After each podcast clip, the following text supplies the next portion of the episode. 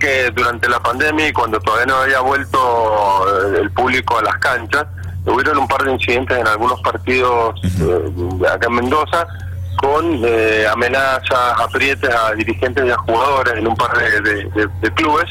Entonces nos pusimos a trabajar con un tomando como base proyectos que se habían presentado a nivel nacional para tipificar como delito algunas conductas que no tienen que ocurrir en, medio de un partido de fútbol, de un espectáculo deportivo. El tema está que, bueno, esto no pudo avanzar porque el cristianismo lo impidió, entonces hoy eh, esos proyectos siguen estando en la Cámara de Diputados de la Nación. Eh, acordémonos que eh, los delitos, la legislación penal es legislación de fondo, entonces tiene que estar regida por el Código Penal. Entonces, no, en, una provincia vos podés solamente penarlo como falta. Y esto tiene una limitación en cuanto a las penas, que tiene una falta. Eh, tenés hasta 90 días de arresto y multa. Pero no habiendo tipificación como delito a nivel nacional, decidimos avanzar a nivel provincial y, trabajar una propuesta parecida eh, para poder obtener algunos objetivos, como por ejemplo eh, meterse de lleno a eh, trabarles el financiamiento a estas organizaciones delictivas que a veces se hacen llamar barra brava, pero son violentos que, que lucran con la violencia. ¿Y cómo lo hacen? Y a veces con la venta de entradas, la falsificación de entradas, el tema de los estacionamientos en los alrededores de los estadios. Pero también eh, hemos puesto una, una eh, medida que nos parece probablemente el, aporte más importante y que viene a complementar el derecho de admisión que los clubes tienen eh, como una herramienta para impedir el acceso a estos violentos. El problema del derecho de admisión es el dirigente del club, es la comisión directiva que tiene que decir tal persona eh, eh, violento no lo quiero dejar entrar y se lo pone en una lista negra. Ahora, eh, como te dicen los dirigentes, mira, el fin de semana nosotros no lo dejamos entrar, pero de lunes a viernes nos vienen a buscar a nuestra casa, a nuestros clubes y nos aprietan, nos extorsionan, nos amenazan. Eh, entonces, necesitamos un apoyo del Estado. ¿Qué es lo que hemos puesto nosotros? Entonces, con cada medida le llamamos prohibición administrativa de concurrencia.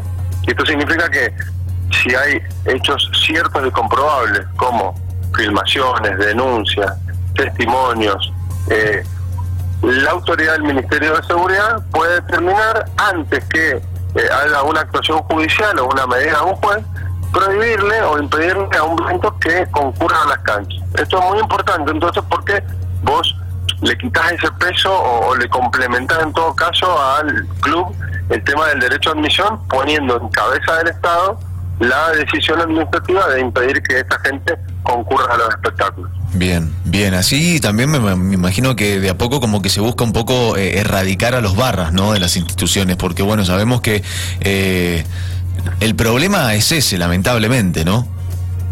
Eh, sí, a ver, la, la verdad, eh, como te decía, yo más que barra diría organizaciones que lucran con la violencia, la violencia como negocio, eh, y de esa violencia se han servido, se sirve hacer la política, los sindicatos, este, o inclusive mismos, mismas, mismas comisiones directivas. Eh, ¿Qué está pasando ahora? Que hay clubes que están haciendo todo un proceso de saneamiento, hay, hay comisiones directivas que trabajan muy bien y muchas veces tienen el, enemigo adentro, tienen eh, organizaciones paralelas que, le organizan el tema de eh, la falsificación de entrada o la venta de entrada. Con esto vos también a, los buenos dirigentes de fútbol vos le das herramientas para que puedan combatir eh, este, este, tipo de flagelos. Y viste como se dice en fútbol, cuando un equipo, un proyecto deportivo es bueno, y cuando hay una hay un de una tríada entre jugadores, cuerpo técnico y dirigentes. Bueno, a la violencia vamos a tener éxito en, combatirla cuando alineemos a la justicia, a eh, la autoridad administrativa y policial y a la dirigencia de los clubes para que tengamos las herramientas y se haga todo en conjunto. Porque a veces el policía no actúa este, como debería actuar porque a veces no se siente respaldado con el ordenamiento jurídico, toma una o, actúa o reprime eh, y se como un juicio. Eh, a veces los jueces o los fiscales no avanzan más rápido porque no tienen a mano la herramienta jurídica y hay plazos procesales que eh, hacen que los vivos con chicanas terminen saliendo antes de tiempo o nunca entren. Entonces, creo que hay que trabajar en conjunto y una cosa más que, quiero agregar que vamos, ya la estamos trabajando para poder presentarla en un futuro, es hacer lo que está haciendo la ciudad de Buenos Aires, que tiene una fiscalía con competencia exclusiva en materia deportiva. Entonces, vos en Buenos Aires tenés un fiscal los días domingos, los días sábados, los días que hay partido, que está atento a lo que ocurra e inmediatamente toman las medidas pertinentes. Eso, darle esa celeridad, permite eh, ir y perseguir a estos violentos y tomar las medidas necesarias en el momento justo. Tal cual. Es lamentable igual que se tenga que llegar a este punto, ¿no? Pero bueno, no queda otra por todo lo que está pasando, por lo que venía ocurriendo ya y por lo que, bueno, por esto que ocurrió el pasado fin de semana, que fue como la gota, ¿no? Que rebalsó este, la, copa, porque obviamente que podía llegar a haber sido terminado en, una tragedia, obviamente. No, por supuesto. Yo la verdad no tengo memoria de, de, de un incidente, de una bala este, dentro de, un estadio. Sí, sí afuera, sí. Pasó lo que pasó con el jugador Ascurra hace mucho tiempo atrás en ese partido en el estadio Malvinas, pero pero fue una posta de goma de un efectivo policial. Acá fue una bala de fuego que, entró este, en el cuerpo del director técnico Ferro General Pico. Sí, creo que no hay antecedentes en el país, es una cosa demencial, demencial.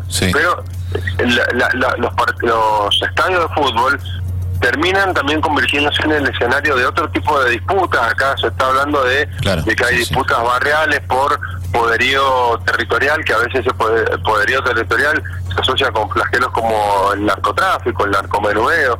Entonces, es un tema muy complicado que hay que poner eh, rápidamente a trabajar a todos los estamentos del Estado y de la sociedad civil, la dirigencia de los, de los clubes. Por eso hay que darle mucho respaldo y, darle las herramientas necesarias, porque también a veces los dirigentes no tienen otra que comprar paz social dándole, por ejemplo, el tema de las entradas o dándole el manejo de los carritos pancheros, los quinchos, los choripanes o el estacionamiento.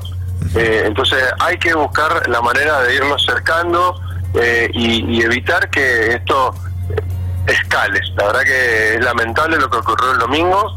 Eh, y aleja de las canchas a la gente que estaba queriendo volver. Hay mucha gente que, yo te pongo un ejemplo ahí, eh, mi club, que es Gimnasia de Grima Mendoza, eh, tomó una política hace muchos años de no cobrarle jubilados a las mujeres y a los niños. Entonces vos tenés familias enteras que van a una popular de fútbol. Claro. Eso es espectacular. Ahora, aparece un evento de esto eh, y claro, vos la seguridad tu grupo familiar lo, lo resguardás inmediatamente se retrae eso. Entonces no, no podemos permitir que los violentos nos ganen este partido. Tremendo. Eh, el proyecto, bueno, está presentado ya en la Cámara de Diputados, eh, tiene estado parlamentario. Está, presentado, Ajá, bien. Y ahora debe, ¿qué, qué, sigue? ¿Hay que consensuarlo? ¿Cómo, cómo continúa? Sí, sí, sí, sí, mira. Se presentó antes que terminara el periodo ordinario de sesiones, con lo cual, digamos, tiene estado parlamentario y se puede tratar. Hay que, hay que generar el consenso eh, hay, algunas miradas jurídicas que te pueden objetar, eh, por ejemplo, como inconstitucional, que se le impide a una persona entrar a una cancha de fútbol si no hay una orden judicial eh, y solo porque le dio un funcionario de un ministerio.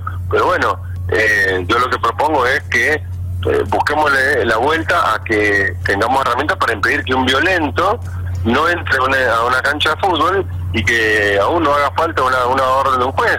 Porque a, veces hasta que llega la orden del juez pasa tiempo, pero el violento la hizo lo suyo.